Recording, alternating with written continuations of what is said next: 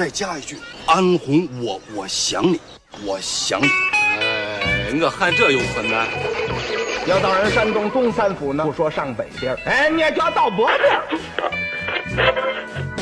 这是阿根廷足球队的十号前锋肯佩斯，在对方争抢的情况下，用铲球把球铲进了。就整宿的去神砍，没准能砍晕几个小姑娘，就像当年砍晕我一样卑鄙的东西。啊，你骑车去西藏，我拉车去重庆，多好啊！每一个声音依赖症患者都需要被一个声音慰藉，慰藉完了，你才会知道，也没有什么用。您正在收听的是必须先擦防晒后收听的《阳光灿烂咖啡馆》。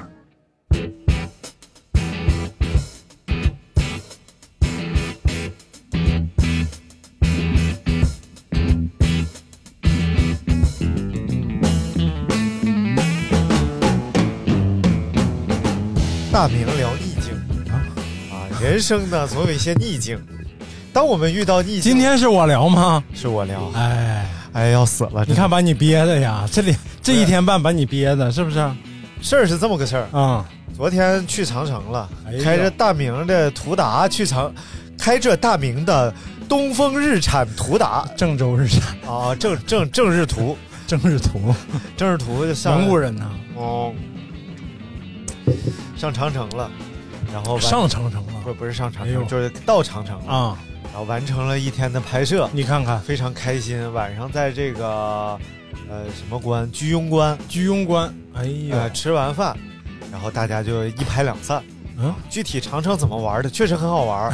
如果有时间，一会儿可以给大家介绍；如果没时间，下期再说。你这故事讲这么长时间了要？但是 这个时候拍完了啊，咱们就从这个拍完开始。因为我在汽某之某有一个汽车节目嘛，然后正好是大。赶着就是大明有个新车，我说就拍个测评吧，然后就拍了一天，拍完了之后，嗯，你是真会赶呢，这个车热度早就过了，你拍个测评。我们的特点就是追冷度，哎，炒冷饭，跟跟电台是一个系列。反正呢，一看续航啊，还有三四十公里啊。然后我就说加个油，而且这个千呃，我的老板是千叮咛万嘱咐说一定给人把油加满了。哎呦，说不要不要半箱油回去，你要开回去不足一箱，请你补足一箱。哎呦，我说好知道了，我就寻思咱俩就别穷讲究了，我加满了开回来也用不了俩。你看，也就也就呃 七十公里，嗯，也就跑一格油。对，我说回来给你就完了，然后我就开车开始找加油站。一开始还抱有一个侥幸心理，我说我就从我这个地点长城这儿，嗯，到上高速之间啊，哪怕上高速经历一个个一个这个这个服务区，哎呀，总有个加油站吧，对吧？上高速之前哪有服务区？不是，我说上高速之后啊，因为有四十公里，你琢磨北京哪有四十公里看不着加油站的地方？对呀，我说我就沿途找呗，啊，我就沿途。然后我发现这个怀柔这个地方，它和我想象的不一样。我就发现我一直在村里钻啊，钻了半天，我说没钻出来呀。我说不行，我说我还是倒个加油站吧。啊，那个加上踏实嘛。对呀，我就倒了个加七公里。你为什么要剩三十公里才加油呢？排一天忙忙叨叨的，我寻思三四十公里怎么这么一个加油站？然后。七公里，我倒的加油站基本上就到三十了，嗯，然后停到加油站门口，摆了四个锥儿，哎，我就进去，我说我说你们这干啥呢？不加了，没有油。他说我们这儿加油呢，啊，加油站加油呢。我说你们加油站加油得加多长时间？他说一个小时左右吧。啊，我说那我哪能等啊？都晚上八点多，我都困了。我说行吧，我说换一家吧。啊，又倒一家，四点五公里。这个近，看看，也这时候都没慌。嗯，接着开呗，还有三十公里呢，还，呃，这沿什么 什么黄淮路直行啊，然后前面突然左转，我说左转？哪有路，然后就看有个缝。子，然后我就转进去，然后就有两个那个墩儿啊，就是线宽墩儿，我就目 测了一下，你车肯定过不去，因为这个这个农村的这个线宽墩儿啊，嗯它就是给普通轿车 SUV 设计的。你这种全尺寸的中大型车，我这啊，我见过猛禽卡在里面，就两边卡住，猛禽卡住是很正常的，那是全尺寸，我这不是全尺寸。也差不太多。啊我说毕竟谨慎点儿好。不是我车，我说哎别搁这儿卡了，你看看镜子都过不去，我得收镜子才能往前挪。哦，我说那是退出来吧，退出来。然后他说前方还有一路口左转。我说那行，前方还一路口。那前方这路口一左转，啊，黑灯瞎火，倒是没有线宽墩儿，哎呦，土路，两边儿草，啊一人多高的草，中间一条路。因为有在宋庄、通州这个开车的经验，我家啊河边净这样的路，啊，呃导航也往上导，哎，但是导上去确实能给你干到这准确的路上去。我说那就进呗，你看看，我就而且我也踏实，我嗯这是四驱，我怕啥呀？我就开车进去，越走越不对，嗯开了三四公里，不是里头导航还一直让你走呢，对，而且导航无比准确，啊，前方一百米左转就看草啊，就左转。一百米的草啊，然后左转有一条土路。我说这是个什么路？就这时候是有点慌了。然后呢，左转右转，左转右转，然后看着个桥，我说好了，桥是铺装路啊，哎，我就上桥了。结果一下桥，大泥地嗯，陷那儿了。哎呦，然后这这，然后我就踩油没反应了，在那转，滋儿滋儿。我说这怎么办？然后我说下来找板儿吧，嗯，我就满地找。我说哪儿有个板儿，我能把轮儿垫一下，嗯石头也行，啥也没有，只有草和泥。草也行啊，你就看我那鞋，啊，我说这咋办？后来我一想，哎，我说人家有四驱，我怕啥对呀，哎，先挂上的士，然后开差速锁，啊，然后就雇佣左一把右一把，一点一点试的，嗯。因为你在泥里，你不知道哪个方向的泥是瓷实的，啊，一点一点试。结果这个时候，那个油表啊就显示一个横杠，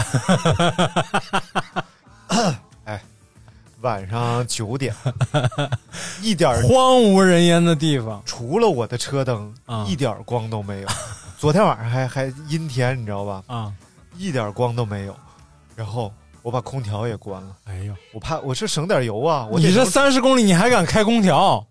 啊、我就刚关，然后一关空调，车里马上上雾，啊？那镜子啊，嗯啊不是那个前挡啊，上面全是雾，你就靠感觉那个那个氛围啊，外边一束小白光，然后我就在那试，咔，然后它就横杠，嗯，我说毁了，这下毁了。然后我先熄了火，我说我冷静一下，我真慌了。你看看，我先给高萌打一电话，嗯。然后因为他给我发好几个信息，问我在哪儿呢，然后我就跟我就给他打个电话，我说我慌 我就把情况给他陈述了一下，你给他打什么电话？你不赶紧叫救援？你？不是，我就给他陈述了一下，我就捋一捋，啊捋完了我说，我说你听是不是这么个事儿啊？我现在就想办法把车挪出来，啊如果能挪出来，我就往大路上开；啊如果挪不出来，我马上叫救援；如果挪出来了没油了，叫救援还方便点，拖车好拖嘛。啊！至少你在呃硬实的路上了。哎呀，然后另外是现在北京搞不到油，啊，它不像之前你去哪儿打一壶油回来加上，北京现在不能打油啊，没事儿，人保车险可以送油，有送油服务。啊，哎，反正就是至少得叫个拖车是肯定。的。啊。我说是不是这么个情况？哎，高萌说对。我说行了，我。你让一个艺术家帮你分析了一下这么有逻辑的问题。然后我说那我就不慌了，啊。我接着来吧。这时候打不着火了，啊，踩着油打不着火，啊不是踩着刹车打火打不着，嗯。我就真慌了。这下我说完了，油也没了，然后我就赶紧给老板打电话，我说叫叫救援吧。嗯，我老板正在呃酒桌上吃饭，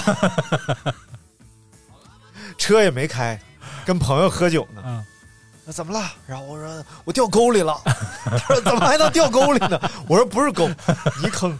然后我都有点哆嗦了，说话。你也知道我那出，你知道吧？啊我说我说我说倒是倒是我知道肯定没事儿，啊但是呢，现在这个情况就是我出不来，还没油了。嗯他说你别慌，你再试试能不能点着火。嗯如果能点着火，尽量能出来出来。嗯我给你叫拖车。嗯然后但是你要在这么慌的，因为我给他发了个位置，啊真的是前不着村后不着店。他说拖车都容易找不着你，嗯，而且拖车至少是两个小时以后，对，然后慢的话三四个小时就凌晨了，第二天了。我说行，我说你先帮我找着。然后他据说啊啊是骑了个共享单车就回家，不是回家干什么？回家取他的车呀。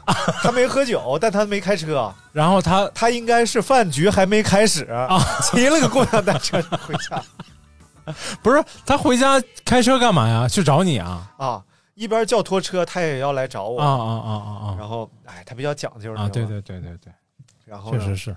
然后呢，我就在这儿，我想怎么怎么办？嗯肯定是没油了，打火打。哎、哎，我一看，哦，我刚才真是慌了，我拉起手刹，挂着 R 档熄火了。啊！我说没推到 P 档，那可不打不着吗？犯了个大迷，你你怎么还想起来了呢？你要不说我想不起来。然后我推到 P 档，啊一点火，打着了。我说打着了就好啊，打着了，我现在就可以按照我的 A 计划执行你。看看 A 计划，就是那个自行车座捅屁眼儿那个计划。没啥计划。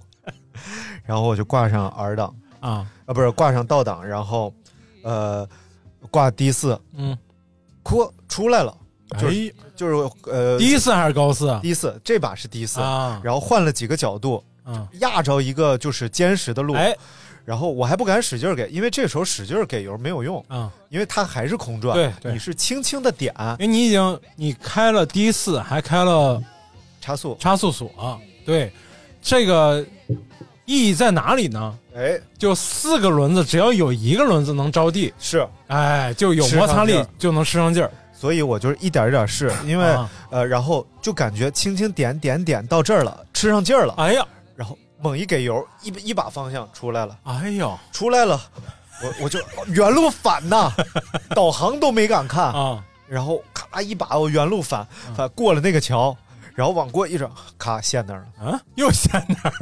陷哪儿了又？另外一个地方，然后这个地方可麻球烦了。啊我说陷了，咱有经验了，哎还按刚才那样来吧。啊结果我一下车发现是怎么着？嗯，它是一个就是很虚的那种小土包，啊。然后呢，它陷这儿了，它跨这土包上了，哦，跨这土包上。硌到那个大梁上了。对，嗯。好在是什么呢？嗯。四个轮都着着地呢，哎。因为它这土包是个虚的，哎。它要是个瓷实的就翘起来了，对。它虚的就压下去了。啊啊我说这废了，我说这咋办？我拿手刨，我给这土包刨开，然后这油已经见底儿了，然后我把已经熄熄火下来研究嘛，嗯研究下下来是喂蚊子，嗯上去是没空调。我要在这儿待俩小时，我指定得废。别说测试了，我就不生病就不错了。测试因为我哦，明第二天跑步测试啊我说这咋办？然后我就在这想，我就在这儿看，我就开始想象，你知道吧？啊就真的有时候想象力是一个挺重要的事儿，因为啥也没有，你哪怕有个砖头、木板儿的，嗯啥也没有。我想象这咋回事？怎么办？我想能不能嘎油？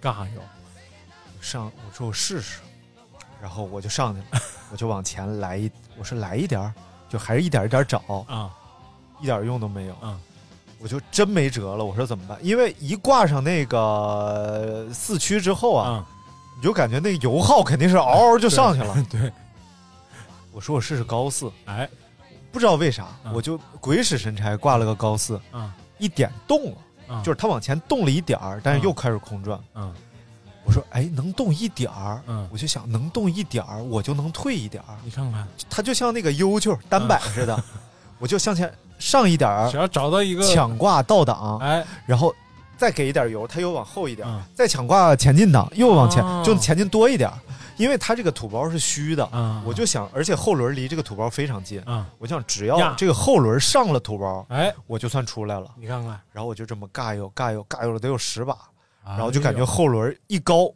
酷上这土包了。嗯。我说成事儿了，赶紧又打舵，然后这个车呼出来了。出来之后，我就想起那个，我之前不是要老有一个魏总给我讲汽车的事儿吗？啊他讲叫快过沙子慢过水。啊我想这泥大概和沙子是它差不多道理，因为你慢了就陷，啊你快了它没吃上劲儿，你已经出去了。惯性嘛。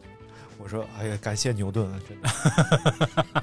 这时候都想起他老人家来了。对，一个是感谢这个丹柏是谁来着？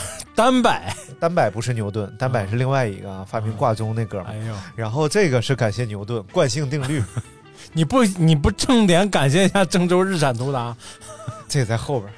然后还要感谢这个路上有车辙，啊？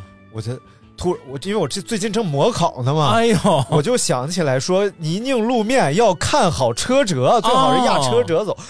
我去的时候我怎么没想这事儿？然后我就一路啊就没停，啊压着车辙循迹往回走，哎呦。但是就没有看路，啊，没有看导航，没有看导航。我我一会儿我就得把百度他妈这个导航呃某度导航卸了，操，太他妈！然后没有看导航，嗯。走走走走到一个街边儿了，嗯。大概是有一个不到一米的一个缓坡，嗯。然后这坡得有四十五度五十度那样吧。然后上去之后，那挺挺陡的呀。对，很陡。啊上去之后是马路牙子，但是我不敢往回再返了，因为油确实不多了。我就在想，这土坡正正日图 能不能上去？挂上啊，啊，四驱，四驱然后打开差速锁，然后起我想起来是要斜着过，你不能正着往上上，啊上不去。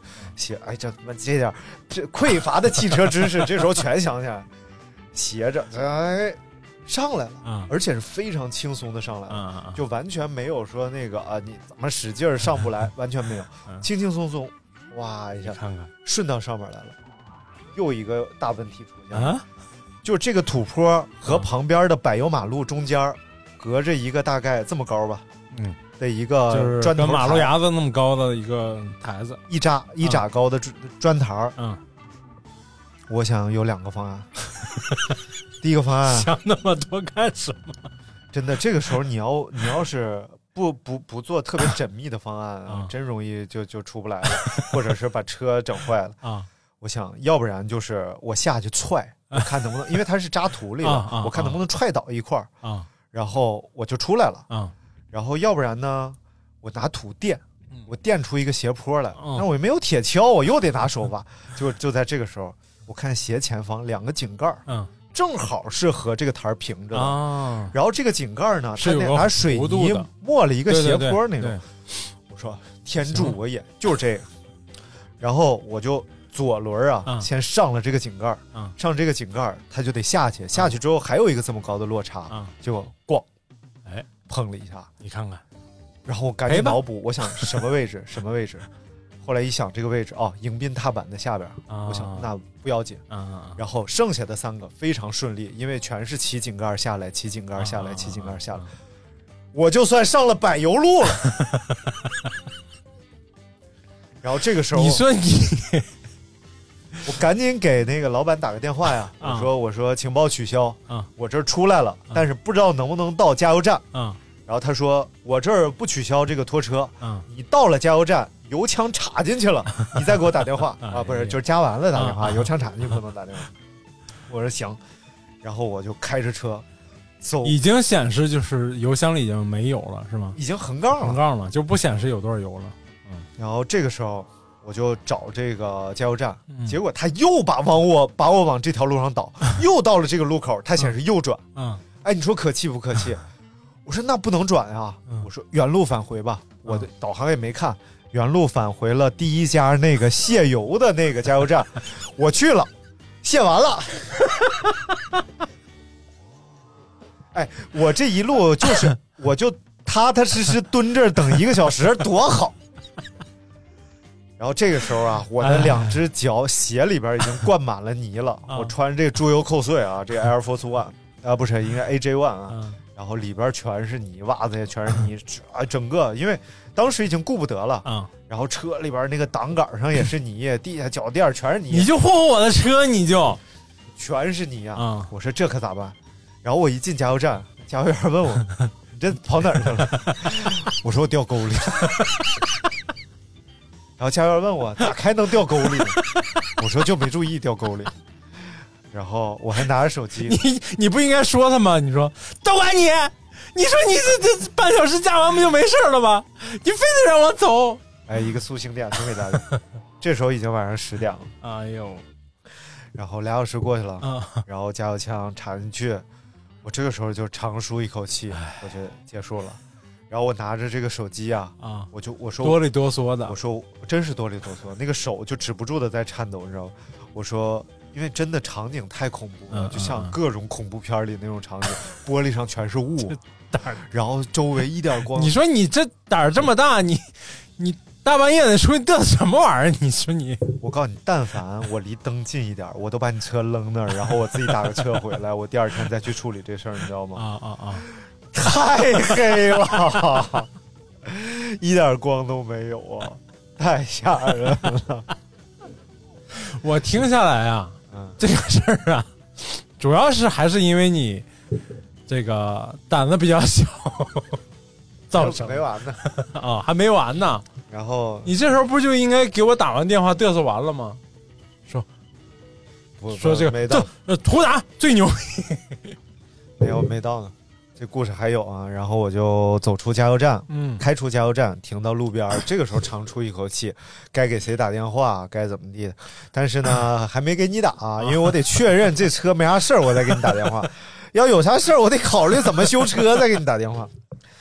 然后我就给谦儿哥呃打了个电话，嗯然后老板是这么安排的，他说：第一，你家现在那边应该是没有洗车的了，嗯你今天先别还车，明天把车好好洗一遍，嗯然后找一个能把车拖起来的洗车行，检查底盘儿，然后没有问题了，嗯再还给人家。如果有任何问题，你给我打电话，咱们开到 4S 店去，全部解决了这些问题，再还给人家。听着没有？必须这么干啊！你要不这么干，这这后边你我不我可不答应。我说行，我知道了。然后这电话打完了，我就开始往回开，往回开的路上，你说我多爱开车听东西啊，啥也没听。哦哦哦，一道因为都在从这个地方到上高速啊，又开了四十分钟，你就琢磨这地方有多偏僻。哎呀，四十分钟全在村里钻，我一看着前面显示“无名路”三个字儿，我就哆嗦，因为那个就叫无名路。不是我。我开车也开这么多年，这个我用高德地图真没出现过这情况。啊，这是白某地图，对呀，就说呀，你为什么这么割？太葛了。然后呢，嗯就是因为它白某地图估计是它有这种用户上传机制，所以嗯用户可能有那种当地特熟的人，在没有下雨的情况下常走这条路，所以就被规划出来。但是你想，最近北京是雨下的，啊那路全特别泥泞。明白？我是属于是骑虎难下了，你进去头一公里，你觉得马上就出去了，啊，等你过了一公里，你就出不来了。然后呢，我就继续，呃，终于上了这个京城。嗯上了京城之后，我这时候就定下心来了，因为上京城了，你就知道京城六六环、北六环、东六环都都熟了嘛，就到家了。对，然后这个时候就开始想，嗯，我说这车我真是吐槽了一天，给油不走，你知道你知道 为什么你现车了吗？报应。另外一个苏醒脸，我就你听我给你讲啊，这段心路历程啊就是给油不走，转速上来，速度不上来，啊。然后呢，呃，方向盘重，还有刘大明瞎加装的东西，坐垫卡手刹，脚垫卡油门，全让我卸下了，我估计你就得卸。太卡了。啊啊。然后呢，就是呃写那和那个倒车影像在后视镜里巨小一块儿和没有一样，还干扰你看后边儿，然后就各种。但是我突然想，嗯就是就关键时刻，哎，你说这日产 你看看真是他扎实。然后这个时候我就又一想，啊，这不就是大明？滚！你说 你说大明有没有毛病，对吧？他是有问题，哎，有时候他招三不着两，我有吗？我好打岔，啊说没意思的好打岔不就是哎节目特点？等会儿我要上个价值啊！我要上个价值，啊就是关键时候，哎，当你陷入生活的泥潭的时候，能薅你一把的，不就是刘大明这种人吗？你指望谁？你看看你看，所以看一个人，所以干活不行，但可交啊。真的，真的，昨天晚上哎呀，我这一路我真的可感动了，我就突然我就想，我说真是啥人开啥车，啊，真是啥人开啥车，我这车我自己开着可好了，那可不你俩契合呀，大个儿，大个儿笨乎的，但是就是那么扎实靠谱。对呀、买车不就应该买这种扎实靠谱的车吗？哎呀，真的，你看看 这然后那这种花哨什么这那的，有什么意义呢？然后我就做了一个决定，就我们吃晚饭那个 山顶餐厅啊，然后就看这个长城的啊山。啊啊！我决定哪天啊，还有点休息一天，咱玩一天去。哎山顶这个餐厅，哎呀，我请客。哎呀，哎，就看长城美景。我跟你说吧，你要是这一天呢，你一句都不吐槽，心里放平静，你晚上指定出不了这事儿。然后呢，这个喜是喜了哎，啊，但是没有惊喜，啊因为惊喜说是他说没必要，然后还得明天取车。啊啊啊！但是做了一个四轮定位，哎呦，把这个四轮又给你整了整，然后把 我说我说怎么这么好开这车现在然后抬起来啊哎，底盘可以说是毫发无伤，哎，所以说什么叫啊？正日图？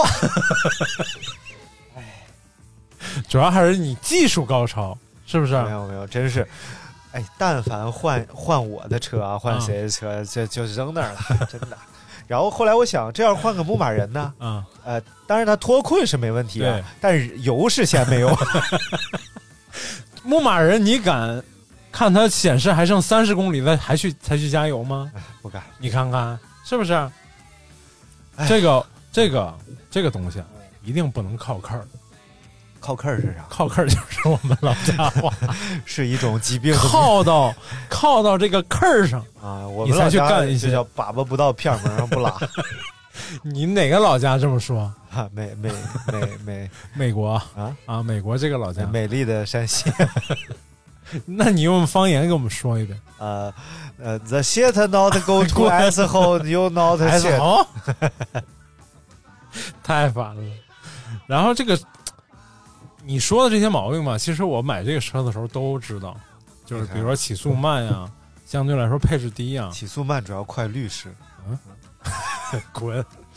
然后呢，但是我我最看重的就是它的底盘高，然后有扎实的发动机和这个相对来说吧，不能说多扎实，但是说相对来说稳定，啊、这个扎实的这个这个几大件儿。对，哎，反正反正就是非常赞赏嗯，啊。虽然节目已经录完了，该吐槽的也都吐槽了。你录了多长时间就录完了？没有，我说那个我的评测已经录完了啊啊啊，该骂的也都骂了不是这个点，这几个点，所有的评测节目都是骂的。嗯，啊，但是真的太皮实、太扎实了，太值得信赖了。宛你说宛如刘大明一样，你看，你说你是不是哎你就说这评价高不高？太高了？太高了。你要是能那个再夸夸别的，就更好了，是不是？倒也没有什么特别。配置低，然后这个但是皮实耐用。啊，也也有一些比较精彩的配置，比如说这个自动头灯啊，啊对不对？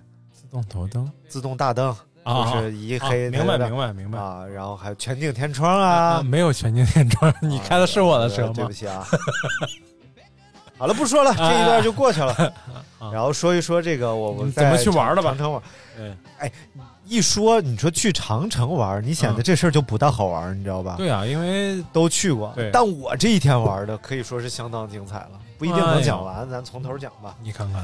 一早上去了，我就去了这个巴基。啊？啊？啊？啊，八达岭机场。哎，你你都不知道北京还有一个八达岭机场，哎呦。然后到了我都我都麻了，我说嗯。这玩意儿蒙圈了。是个机场，嗯。门口就一个那个啊！电动门。八达岭养鸡场啊。不是就是飞机场，门口一个电动门啊，啊站俩大爷，哎。健康码扫一下，啊！大爷。然后扫一下健康码。啊，然后呃对行程码扫一下，行程码。去哪个航空公司？然后就还给他说了一个，我真记不住是哪个航空公司啊那名儿听都没听说过。啊然后说啊，行了，登记一下进去了。进去之后就开车，然然后就看见好几个懂车帝的人进去了啊啊，懂某地吧，哎都他妈说完了，懂什么某什么地？他们在里边就是当试车场，你就琢磨这机场多正规。他们在那玩直线加速，你知道哦吗？哦哦然后我们就进去了，啊，懂懂某地老干这些事儿，然后直线加速，嗯呃，不是什么直线加速，我们就进去评测老年代步车然后进去之后就是一个像县火车站的一个大厅，啊，现活出来一个地勤空姐，啊，按就按理来讲，她应该是个地勤空姐啊，但是我没看出来，因为没有制服，穿的非常生活 不是，是不是一个广场熟女啊。对，看自行车的？然后呢，这个说你们是某宝上订的吗？啊啊这边来。我说我先上个洗手间，然后我就看好洗手间进去，然后站个女的。嗯，我说我又看一眼，他说对对是这个。然后我心想对，那我是上是不上啊？然后他说你这里边上上，边我我我也进来一块儿上。里边，然后他就在那儿擦那个洗手台的台面，我就在里边尿尿，反正就起场面很诡异，你知道吗？明白明白，然后我就记就是大姐的意思是说，哎，上你的吧，我大姐什么没见过，你有什么好干的？大姐大姐没见过这样的，哪样啊？三叉戟太小了。然后就是就准备坐这飞机，啊，然后呢是一个不大点儿的小飞机，不大点儿，几座吧？二十多座，二十多座，特别小。加飞行员两座。四座，啊四啊，这么小啊？对，就是你拍照片那个是吗？前排两座，后排两座。啊啊啊啊。要求是除飞行员以外，嗯。呃，所有成员加起来不足二百公斤。哦我们是刚刚好，马超一百六十多斤，啊我一百三十多斤，啊我俩加起来就三百斤了。啊！那女孩正好一百斤，哎呦多一点不行。而且一般都是什么呢？都是父母带着孩子去，啊，包机是一千三百八，是驾校吧？不是就是考考飞行驾照那旅游飞机啊，旅游飞机啊，飞机。然后有两种玩法，第一种玩法是近处的，就飞到天上看一圈长城，啊，然后看看附近的这种麦田、啊稻田啊什么的。还有一个远的，能飞到康熙草原那边，哎呦，就是还往内蒙那边去一点。啊？大概反正近的这个包机是一千三百八，单人仨人。仨人啊？对，哦，那还可以啊，还可以，我觉得啊可以带小树啊，带新哥去玩，体体验一把。体验一把。然后，但是，然后 就是整个机舱里边啊，嗯你就想一想这个啊，不是，等会儿限重二百公斤是吗？二百公斤，你啊，二百公斤啊，好了好了，够了够了，小数啊，才多多少我公斤？一百公斤，对啊，他俩加起来也没有一百公斤，没有没有，对吧？所以，呃，这个飞机里是什么样呢？哎，你要不看仪表台和窗外的景色的话呢，基本上就是一个两千零五年的出租车，座椅上包的还得是两千零五年的出租车，因为现在啊，都是这个豪华，不是都是快快滴啊，都都是滴滴啊什么的，哎那玩意儿那玩意儿都包着皮套啊，就是织物的那种。明白明，白，就是夏利啊，真就。差不多，嗯，但仪表台还是比较帅气的，啊。有那个 GPS 大屏幕 GPS，然后还有什么这倒车影像啥的。对，就不集成的，还有各种杆儿，啊，还有这几十个按键，啊特别精彩。是是。然后我就我我和那女演员，我俩就坐后排。啊，然后这时候飞机前面那个螺旋桨开始转，突突突突突突突，然后后边就呜呜，反正说话也听不见。啊啊！上车走了，上车走了啊！然后就是就上天了。上天之后 上天，你这也太突然了。说要开飞机上天，总共分几步第一什么玩意儿？啊？然后上天之后呢，就听那个飞机里边，它那个呃塔台的信号是公放的，啊啊啊！就不是传到他耳机啊，里的，明白？是公放的。嗯说第一句话我就慌了，嗯，然后塔台说。幺五二七，幺五二七，你要去哪儿？我说这他妈都飞了，不知道要去哪儿。然后这边这个飞行员说话还是用手捂着麦，我估计他是怕对方听不见。啊，但这样我就觉得更诡异了。我就去 我什么玩意儿？反正这时候多少，是他是不是说的是你让我去哪儿我就去哪儿？反正这时候多少我沾点有点慌，你知道吗？啊，他呃他应该说的是 to be or not to be，this is a question 这。是个 “to be”。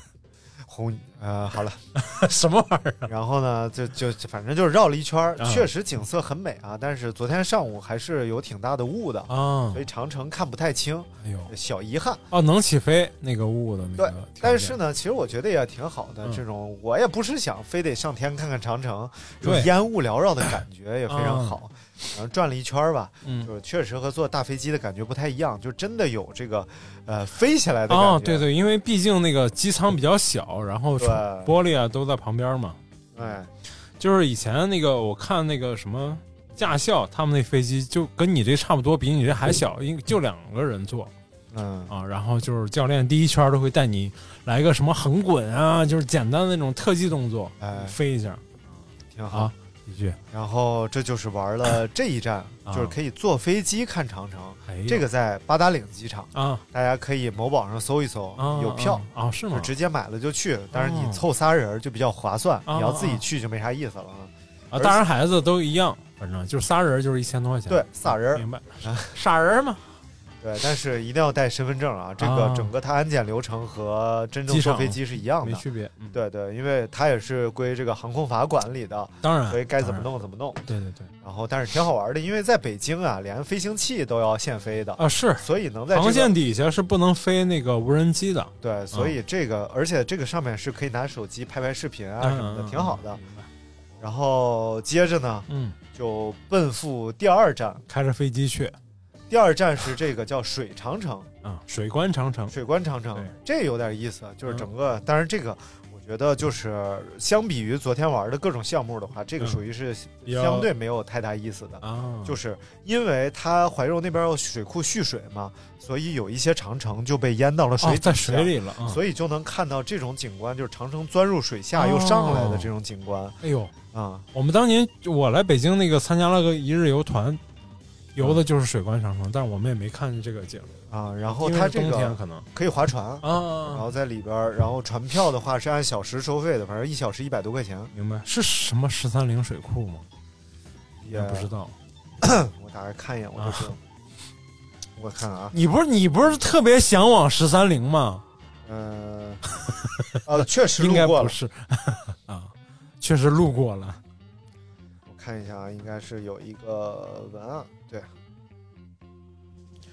这个是黄花城水长城。啊，然后，对，咱们继续说这个黄花城水长 城，呃，直接搜就能搜到。嗯然后呢，这个票也是可以在网上买的，嗯会比线下便宜，宜点而且现在去的话，其实人不太多，啊，热，因为太热一，个是热，一个是最近这个旅游业啊确实也没有那么某情影响。对嗯，然后呢？但是如果说你时间不充裕的话，哎，这个可以不去，哎觉得比较一般吧。就要看长城就去八达岭，就是最好的，其实对最壮观、最有那种长城的气概的。我觉得然得，后主推的啊，哎是下一个叫慕田峪。慕 哦，慕田峪长城，对就是嫁给我。啊，对，就那儿，对，慕田峪，慕田峪长城呢，第一个是就是整个它这个景观啊、嗯。也是不错的，第二个嗯。是它有缆车、缆车和滑道，啊，索道和滑道两种，哎呦。上去啊可以坐索道，啊。下来可以坐滑道，啊，就滑滑梯下来，对，哎呦，太好玩了，真的，这玩意儿真上瘾啊！我真的，我马我是滑下来，我马上就想再坐上去，再滑下来。我想这老板，老板说不行不行，太贵了，不行。我说这玩意儿要有一个日票，啊，就是一天，我能在这玩一天，真的好玩。就是进票啊 不是鲁票。是这样的，就是到达慕田峪长城之后呢，首先是有一个大停车场，嗯，直接导航到慕田峪停车场。嗯下车之后，它有一个类似这种文化小镇的地方，嗯，有各种小吃啊，然后卖各种各样的这种旅游纪念品什么的。嗯但是建议大家啊，就是少在这消费，尤其是水之类的。对。因为这个地方多少人家是背上来的，或者是运输上来的，确实一瓶山上应该是十来块一瓶农夫山泉，元气森林的话，在这个地方十五一瓶。嗯嗯嗯，那还挺划算的，比喝水划算。呃，对，啊就是到这儿水还没有涨价，啊，水还是三块啊慢慢会涨价。对对对，往上涨，往然后上高萌往上涨。讲他以前爬山嘛，就是旁边他自己带着水，旁边女的就是在那儿走着，然后旁边就有一个背水的人问，说喝水吗？嗯五块一瓶。嗯哎，我还不喝。爬半道喝水吗？十块一瓶。哎，不喝。一到山顶喝水吗？二十一瓶。喝。慕田峪，因为我也去过，我是带我那个发小去的，啊，因为我没舍得坐缆车爬上去的，呃，缆车多少钱来着？不便宜，但是应该也不算便宜。但但是我们本来就是去玩嘛，所以就无所谓，就是啊，那倒是，那倒是。但是给大家为什么推荐这个坐缆车上下呢？就是嗯给你这种叫缆游，哎，嗯，就是你你玩，你可以闲适的玩儿。对，因为确实爬长城是个挺累的事对儿。对对对对，长城上尤其是慕田峪，没有没有平地儿，对，全是台阶儿。就是那个你要去什么八达岭啊，其实走不几步，或者说它已经修的很完善了，对，就是就能让你上到长城上面去。但是慕田峪它是从如果你从入口往上爬的话，是要爬很长时间的，嗯，啊，这才能看见长城。讲一个好玩的知识啊，嗯。因为前两天研究这个呃嗯。佛教，佛教有八道，某教，然后它叫入道、嗯。学道、修道，啊，没没有，啊，然后一直到这个成道嗯。是八道，然后八道呢，呃，就是这个外邦的人啊，嗯就我们不是长城守的这帮外邦的人，嗯嗯然后他们就是我们形容这个外邦的人，嗯然后他们来说这个佛教的这些某教的这些道啊，就叫胡说八道。哦哦，明白了明白了吧？啊哎，我一你重点是讲这个呀，我一跳。我说还挺有意思的。嗯 然后坐这个缆车上去，我就想起那个叫没完没了吧，啊啊，就是啊啊！这这个什么什么坐小小王就在上面，你把钱从这儿扔下来，啊，对对我，给你钱，拿去花去吧，拿去花去吧。哎，你怎么下来了？我在你手里死两次了。嗯对，就这段。然后呃，就是这缆车应该嗯嗯，嗯然后我就坐这缆车上去人家是去的香山，大哥啊，香山，香山不是死了吗？啊，啊，什么玩意儿那是那个？香妃不是香，那是那个不那个《非诚勿扰》。啊啊呃，孙红雷演那不叫李香山吗？叫什么？长一个大痦子脚上，啊啊啊！说千万不要觉得这是地位与财富的象征，该早点点治就点了吧。黑色素瘤。对，然后坐缆车上去，可以看看这个景观，大毛栗子那树上结的，怀柔出栗子，板栗，嗯，对，然后下来就坐这滑道，哎呀，太好玩了。它这滑道是一个，你要坐在一个塑料的小滑板上啊，不是铺个什么枕头什么啊，不是是睡了，然后滑板上有个杆儿，嗯向前推是加速，向后拉是减速，啊啊啊知道知道使劲拉就刹停，我看过，刷过某音，刷到过。太好玩了。那大哥没跟你说两句吗？放你走的时候啊，就是你上那车的时候，那个地方不是有个大哥，然后教你怎么用。一路老多大哥了。然后就是他告诉你过弯的时候啊，要压弯啊，向左转就向左压，啊向右转就向右压，啊就像骑摩托车一样嘛明白。然后要不然的话，如果你向反方向过度压，速度很快的话，就容易翻。啊，其实有一定危险性的。然后，但是其实已经保护的很好，你也弄不了太快，它全程都是减速带。就是那个不锈钢的那个滑道。对，因为不锈钢滑道上它会有好多棱，嗯咯楞对咯楞咯楞，它是给你减速的。减速用的。对嗯，然后一开始呢，我多少我觉得我可能有点害怕，但是就是大概是一百米之后吧，啊真的是渐入佳境，也敢推了，就推到极限。嗯，然后你跟着过弯儿那种甩身体啊、摆动啊，特别爽。嗯然后就到弯道的时候，他那个大喇叭还提醒嗯过弯儿请减速，过弯儿请减速，就稍微收点油的感觉，然后稍微减一点，当然下去，马上又把自己推出去，然后直到看着有个牌子说呃还剩二百米，然嗯后过来一大哥，慢点慢点慢点慢点，到了。我就哦，收油，收油，收油，下去。你这么一说，我想起你那个滑溶洞里头滑皮筏子那个。啊！救命！过去了，过去了！哦那不是溶洞，那是长白山。啊，过去了，过去了，过去了，没到呢，没没到到呢。哎，不是你这一天挺折腾啊！呃从八达岭折腾到水关，然后从水关折腾到慕田峪啊，啊，多累啊！然后最后你又怎么会折在怀柔？不是就是慕田峪，慕田峪不在怀柔啊，吗？慕田峪在，我一直以为他在顺义啊，怀柔，它比顺义还靠西北啊啊啊东北角吧？哎，啊啊啊啊！好嘞，然后呢，从这个长城下来，啊，然后溜溜达达就可以去吃饭了。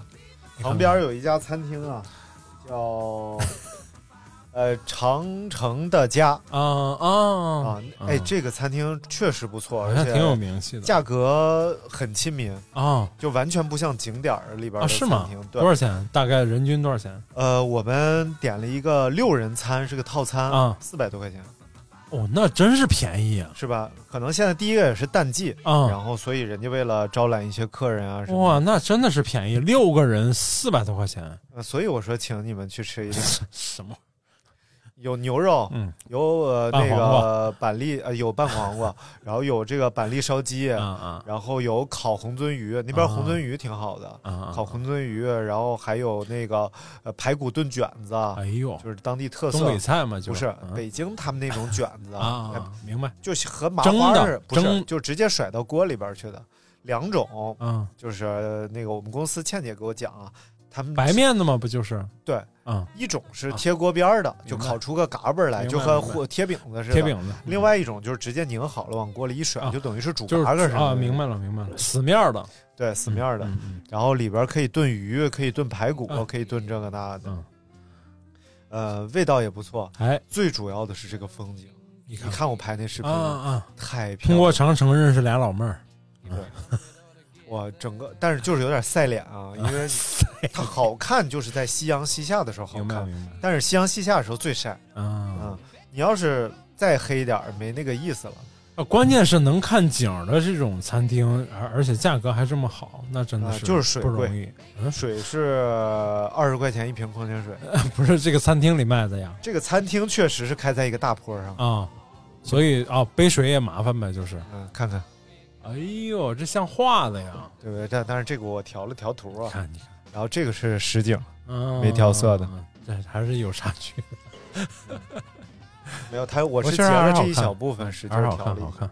好看，非常的美，而且是能看到长城的在这儿。嗯嗯嗯然后就是那个长城在山里边明白明白绕来绕去啊，嗯，你这真的是，真的是这个叫鬼斧神工吧？可以这么说，其实对。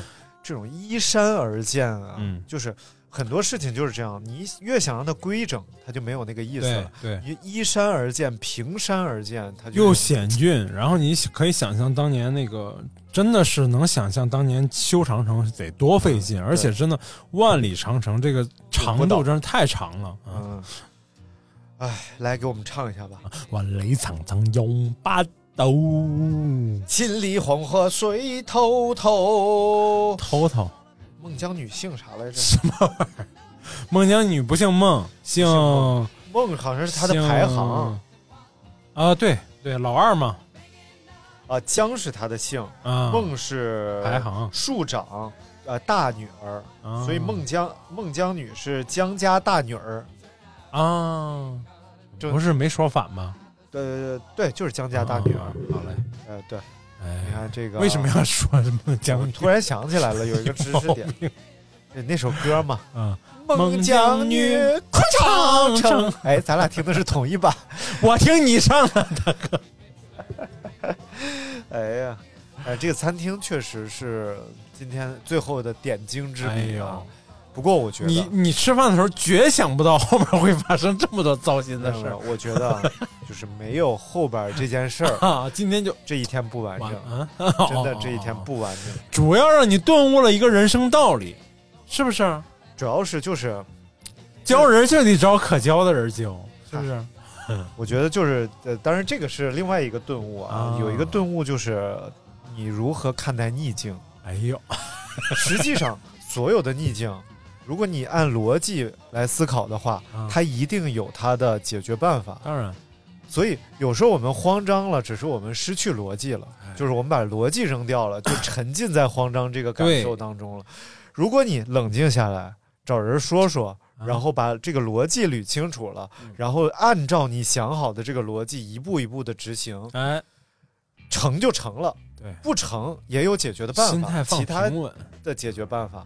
所以我觉得这个就很好，我就感觉特别像打游戏通关，一关一关的，先解决出来的问题，再解决油的问题，然后最后成功到加油站把油加上了，再再解决回家的问题，然后再解决洗车的问题、看底盘的问题、四轮定位的问题，最后把车还给你。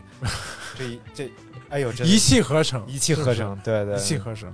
就是我是觉得你们，你的目前的这个组织跑团这个组织啊，跑团，这个口号我觉得特别好，嗯嗯，叫反脆弱啊，这个啊对。真的随时想着这句话，我就我如果不是当时想着这种反脆弱啊，你就我就真脆弱。哎呦，而且这个处理逆境也是我回来听的另外一本书，又来了。呃，这个书里边有个挺逗的一点，就是什么？就是当你你面对逆境的时候，你要是首先你要经常在生活里寻找逆境。就你要寻找这个事儿，好像是有点腻，这个是。然后这个时候，你给自己一个特别好的心理暗示，就比如说 bingo 逆境，说你又找着一个，哎 bingo 逆境，哎这个逆境我怎么处理？这就真的像打游戏，你要游戏一帆风顺就没得玩了，就是因为它有各种挫折、各种失败，这个游戏才好玩。对，所以其实没那么多事。实际上最后想想，你说我回来了，这根本不是个事儿。对呀，这个事儿可以把车扔那儿也可以，没问题啊。然后就是就像谦儿哥跟我说的，谦儿哥说：“你这有什么呀？对我开这么多年车，我就在北京，我开丢两回，那会儿连 GPS 都没有，我就一个人荒郊野外，没有 GPS，然后就是所谓的开车鬼打墙这事儿，大部分人可能都碰到过，我我都碰到过，我这么不信邪的一个人，嗯，我都碰到过。”就是下大雨，然后我去机场接了一朋友，嗯、就按导航走，就走丢了，然后就丢的一塌糊涂。而且我自己觉得，就是我不怎么丢的，就是那个开车一般不太会迷失方向什么的，嗯。啊，但也是那天那个雨下的也是哇，就是雨刮器已经刮不干净那个玻璃了，懂，嗯。